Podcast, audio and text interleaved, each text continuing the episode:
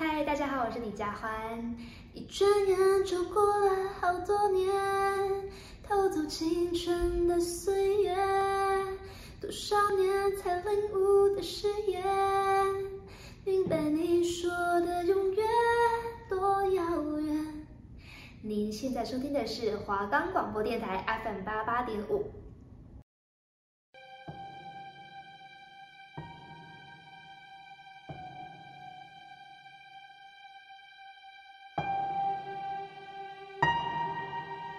如果你也跟我们一样害怕鬼，但又喜欢看都市传说，那就绝对不可以错过我们的节目。我们会带你一起探索台湾大大小小的传说。收听的时候，注意你的周遭有没有奇怪的事情发生了。会不会其实你现在身边也多了一个人？如果你也感兴趣，那就戴上你的耳机，专心聆听。只要你敢听，我们绝对放胆分享。准备好了吗？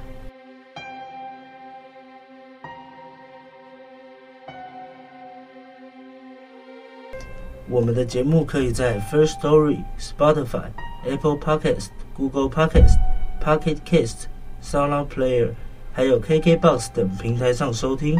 搜寻华冈电台就可以听到我们的节目喽。Hello，大家好，欢迎收听《与你一起聊传说》。我是主持人小薇，我是小婷。我们上礼拜已经讲了很多香港的一些都市传说，然后这礼拜我们要讲下集。嗯、没错。好，那下一个我就要来说，是迎新吃尸体的新生。学校是最容易发生灵异事件的地方，因为有不少的学生学习压力过大，就导致神经压迫。想不开就跳楼自杀，然后就会流传出一些闹鬼的灵异事件。嗯，在香港大学也不例外。据说在大学校内的解剖室，有一名新生被困在里面，并且被人发现的时候，他居然在啃食尸体。嗯，这让不少人受到惊吓，直接将他送往医院。那故事的起源就是香港大学每一年都会召开新生迎接大会。不过，在医学系的迎新会上面，有一名学生认为自己天不怕地不怕，而且自己的两个哥哥也都是医生。他从小就是看到许多尸体跟内脏，所以他就跟别人炫耀。但是正是因为这样，导致许多学长都不开心，认为他是在吹牛，估计连解剖室都不敢进去。于是就决定给那一名新生一个教训。当中的医学系系花就跟他打赌说，你要是敢在解剖室里面待一个晚上，就邀请他作为开学晚会的舞伴。半破半诱之下呢，新生便硬着头皮进入解剖室。那解剖台上面呢，有很多一具具的尸体，是作为教学示范用的。按规矩呢，这个尸体会被完全解剖，每一个骨头、每一个内脏，还有每一寸肌肉器官都会逐渐的切割。嗯。最后，那个尸体全身被白布覆盖，但从胸部的线条可以推定说，这个尸体是一个女性，而且尸体一定是亚洲人，可能是从国内或者是东南亚购入的。那新生若无其事，嬉皮笑脸的跟大家说拜拜。然后半小时之后呢，有点不放心的同学呢，悄悄的到解剖室窥探新生的情况，但是可能人多脚不重，就被新生发现。反而被新生戏弄，吓得半死。这次之后呢，大家都不再理会新生了。不过在进行迎新晚会的时候呢，大家都把他给忘记了，就忘在解剖室里面，没有发现时间已经过去了。到大家惊觉新生仍然在解剖室里面的时候呢，已经是隔天的清晨了。众人来到解剖室，发现房门反锁，拍门许久都没有人回应，但房门内。却传出了浓重的呼吸的气息，还有一些声音，不清不楚的人声，但是肯定房间里面一定有人，但不知道是否是新生。由于是学生自把自为的玩意，然后大家都不敢惊动保安，弄了许久才把房间门弄开。解剖室里面的景象让当下几个同学吓昏，有几个立刻呕吐，狂声尖叫。在场的人都作乱成一团，没有人敢再逗留。清醒的扶着半昏的逃离解剖室，呕吐的同学更是狼狈，因为地板上一具女尸仰天瘫着，她的胸腹已经被剖开，内脏溢散在体外，地上东一堆西一件的，令人不忍目睹。尸体上仍然插着几把手术刀，但最吓人的是，女尸的双眼竟然睁开，而那位新生则是衣衫不整，有无数被抓伤的血痕，双眼红筋暴现，好像要流出血一样，缩在墙角，双手抓着一块血肉，一边咬着，一边喃喃自语，但却没有办法听清楚说的是什么。几个保安趁机扑上去。抢去新生手上的那块血肉，新生疯狂的挣扎，发完的要抢回那块血肉，又忍不住的大叫说：“我要吃了他，我要吃了他，他不是我儿子，他不是我儿子。”语无伦次，但却没有人知道这其中的意义是什么。解剖室清理之后呢，女尸的检验结果令人大吃一惊，这个女尸竟然是怀有两三个胎儿的。尸生吃的血肉就是女尸腹中的。Oh my god！直接吃尸体了，真的很怀疑到底发生了什么事，会让他这么癫狂哎。对啊，如果我是那个叫他去解剖室待一晚的人，我应该会自责一辈子吧。对啊。那我接下来要说的呢是校车老妇人的故事。事情是发生在某个中学的一辆校巴上。事情发生的那天早上，校巴在公路公路上飞驰，一个老妇人从树旁边走出来公路，在慢线行驶的货车呢，就这就在这时候就把它撞下去，然后老妇人被卷到车底下，上半身就随着左前轮滚动，下半身就被拖行，双腿呢则留在被车撞的地方。那那个司机当时没有察觉到说他已经撞到人了，然后还是继续高速的行驶。当发现的时候，老妇人的头距离脚竟然超过了一公里。当时警员呢就把现场封锁，然后收集老妇人的残肢。当时头部的眼、耳、口、鼻都已经破烂不堪了，然后内脏就散落在公路的街道旁。车轮上挂着一团烂布，包着零碎的内脏还有残肢。老妇人右手连手上的玉镯不翼而飞。那在老妇人被撞的时候呢，校巴刚好在货车旁边的快线。老妇人卷入车底的时候，右手被斩断飞脱，弹到了旁边的快线，正好就卡在校巴的尾部某个地方。但是校巴的司机完全不知道这件事情。然后他就照常就是按照惯例，然后接学生回到学校的停车场。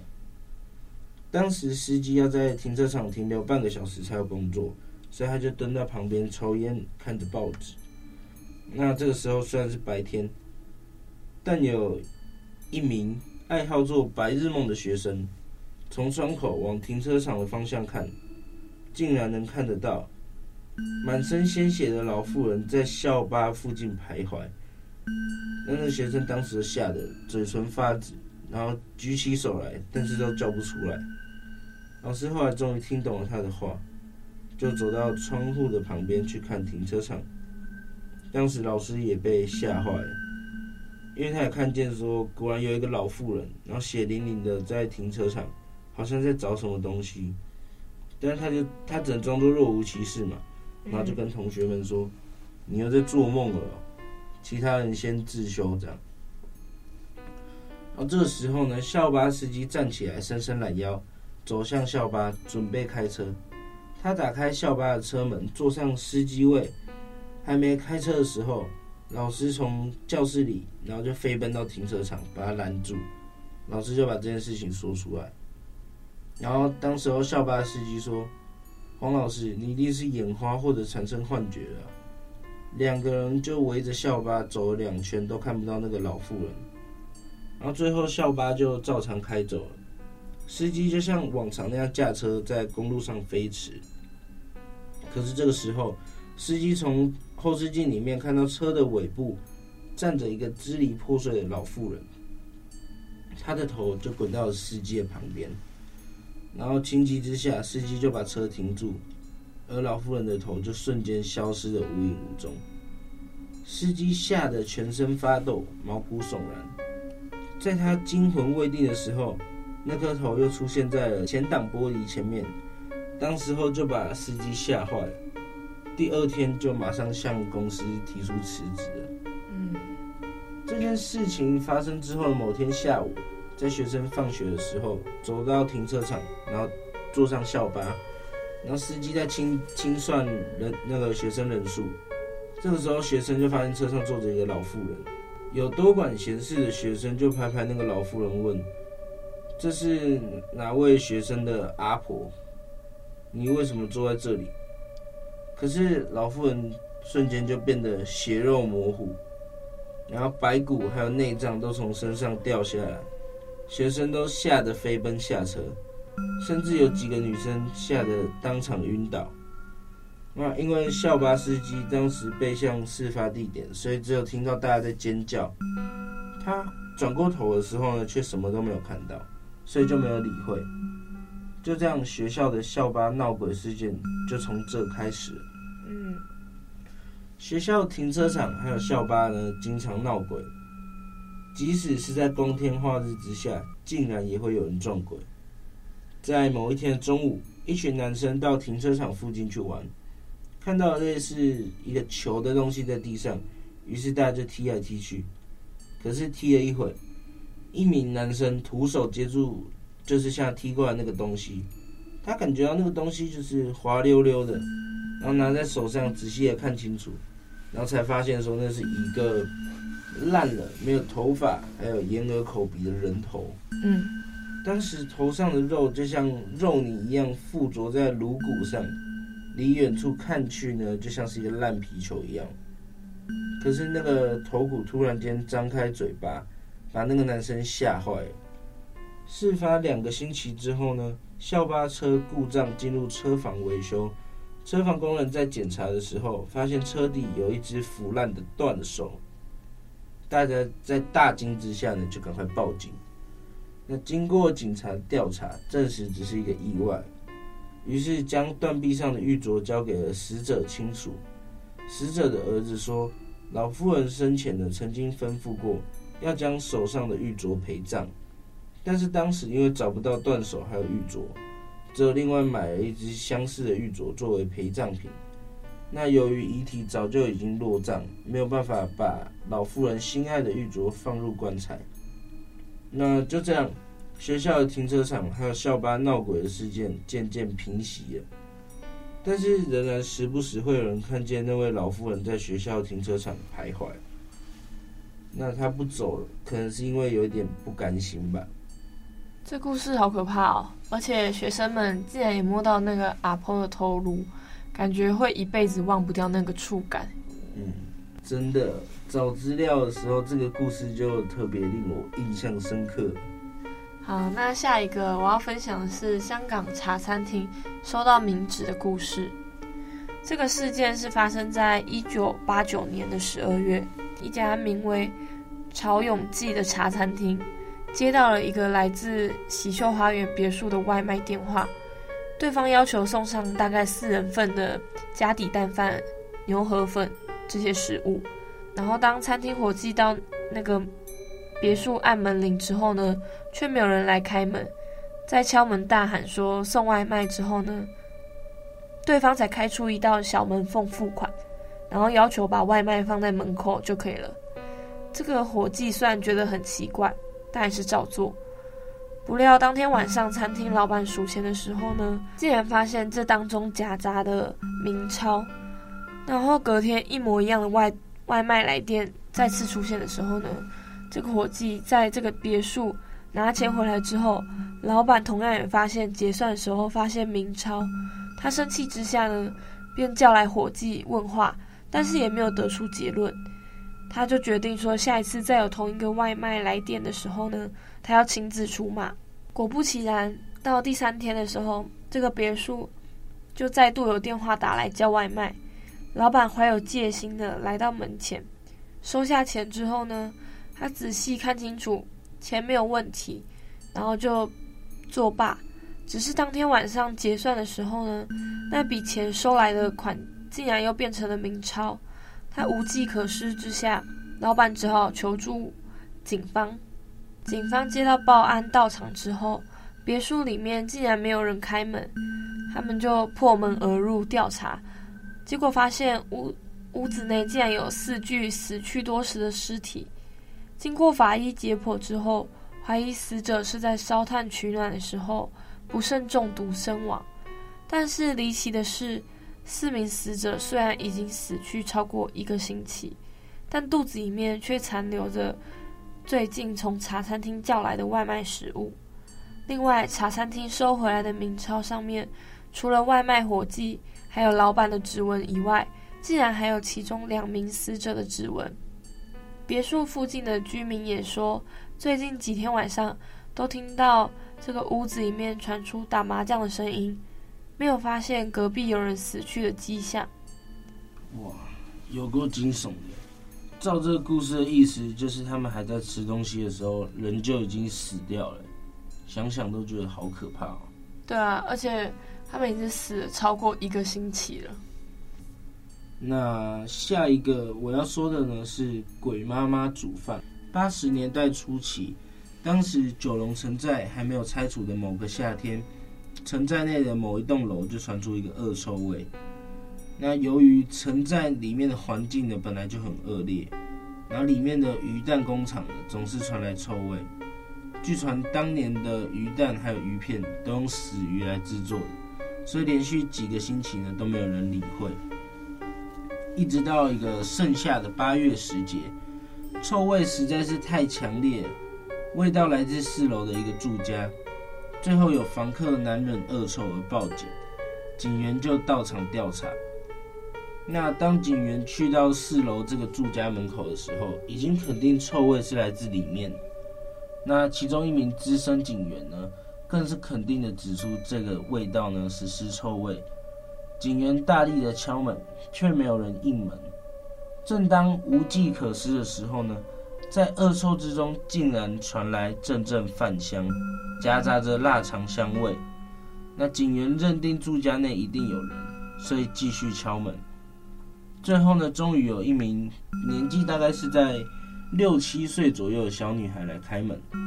那屋内顿时就涌出了极度的恶臭，一名警员当场呕吐不止。那另外一个警员就问小女孩家中有没有大人。女孩就回答说：“妈妈身体不舒服，在房间休息。”小女孩就马上开门了，让两个警察进入屋内。进入小小的房间后，警员一看就见到了全身发黑，然后还有流出尸水的女尸躺在床上。那屋内有两名小女孩，除了开开门的那个小女孩，还有一个年纪比较小的女孩正在做功课。两个人似乎无视室内的恶臭还有尸体。那开门的女孩更说：“妈妈说她不舒服，叫我们自己吃完饭后去学校。”警员在厨房呢，就发现了刚刚煮好的腊肠蒸饭，就问小女孩说：“是谁弄的？”然后小女孩竟然回答说：“是妈妈做的。”刚刚做好之后，妈妈才转身走入房间休息。过没多久，就听听到警察叔叔来敲门了。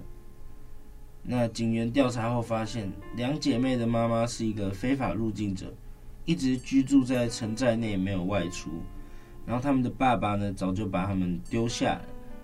然后街坊邻居从来没有看过他们有任何的访客或者是朋友，可以肯定不会有人愿意在一个有腐烂尸体以及尸臭难闻的地方做饭给那两姐妹吃，而且臭味已经传出很久了。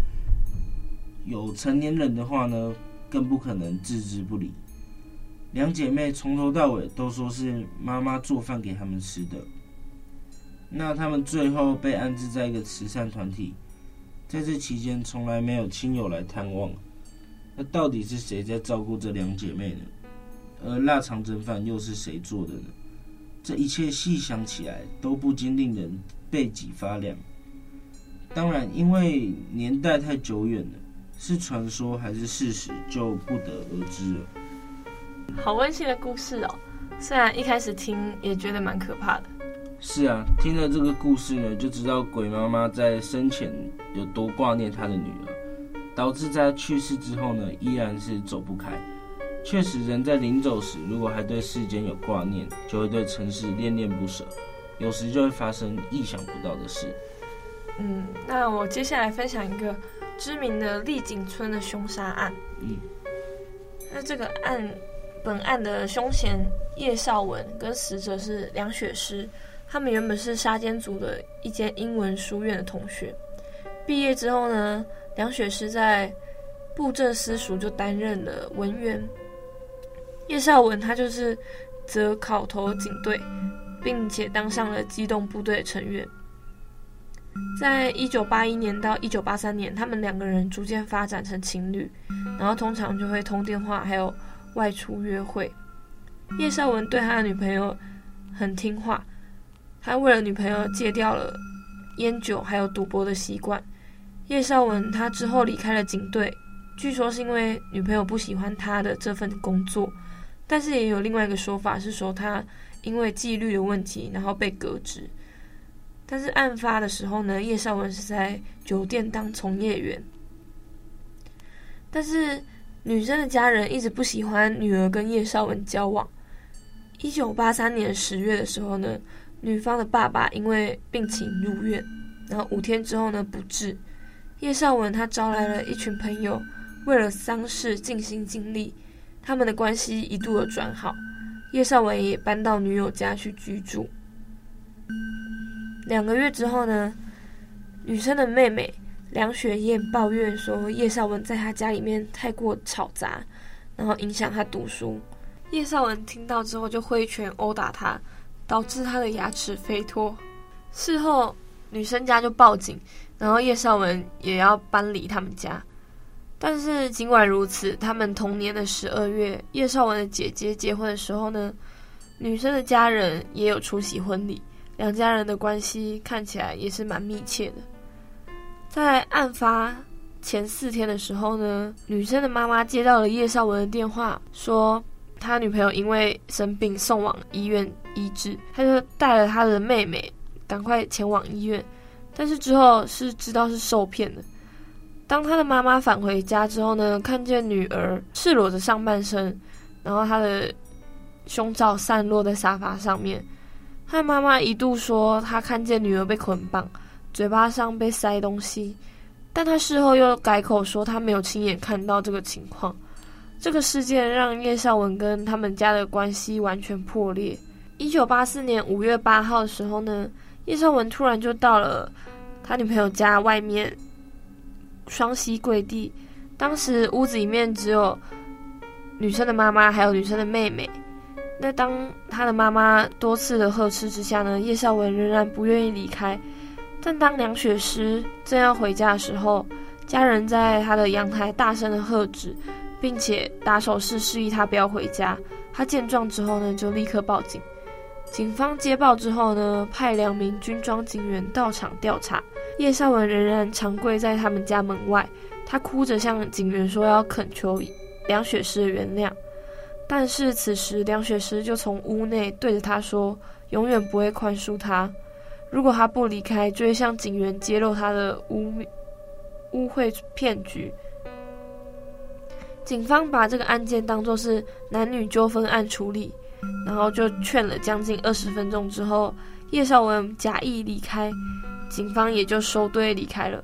不过叶绍文不久之后就折返回案发现场，那女生的妈妈就只有，女生的妈妈就只好然后打电话给叶绍文的父母亲寻求帮助。那叶绍文的父母亲呢，就从他们家赶到现场，然后呵斥儿子不顾尊严。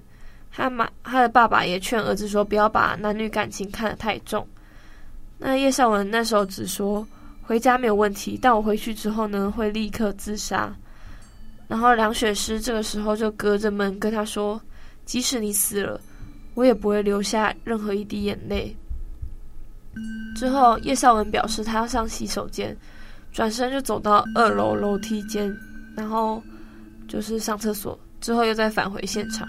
那女生的妈妈这个时候就从房子里面走出，将叶绍文的父母两个人拉到楼梯间聊天，并告诉他们说叶绍文应该要看一下精神科医师。这个时候叶绍文说自己有点头晕，然后就看着三个人聊天。突然间，他拿出了一把大约八寸长的利刃，贴在女生的妈妈的脖子上，并挟持她走到单位门前，对两姐妹说：“如果不开门的话，就马上杀死她的妈妈。”他们的妈妈就是刚才劝女儿说不要开门，但是女儿因为救母心切，就把铁夹门打开。叶绍文立刻扑向梁雪诗，然后就向她的胸部刺下去，再斩向她的颈部。他妹妹梁雪燕就赶快上前，企图相救。叶绍文就以刀刺向他的脸庞，又直插了他的咽喉。他妈妈赶忙相救，叶绍文也向他挥刀。然后他的妈妈在命悬一线中逃入了厨房。就居住在隔壁的赵先生呢，他目睹凶手入屋的情景，也听到了他妈妈呼救声，就赶快打电话报警。警方跟救护员来到家里的时候呢，急忙把三个人送往医院抢救。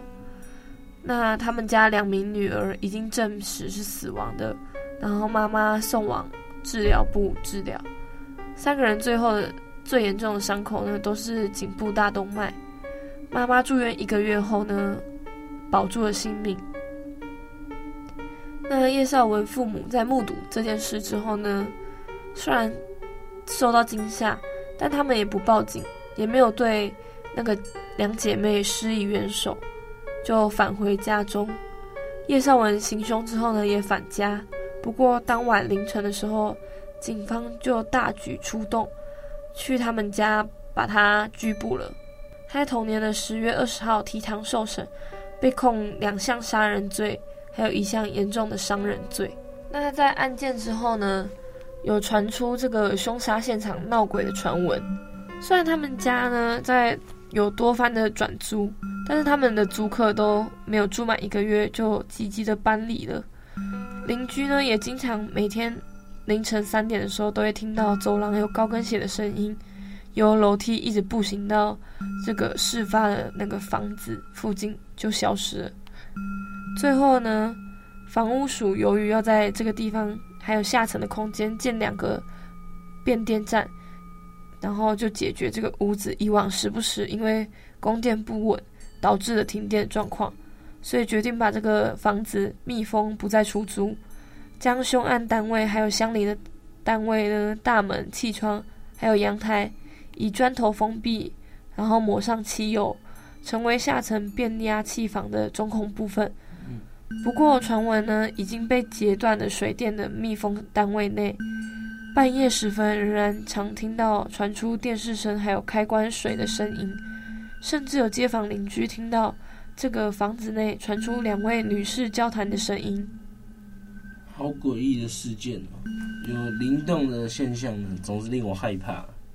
那小薇，你觉得这两集的哪个故事最令你印象深刻啊？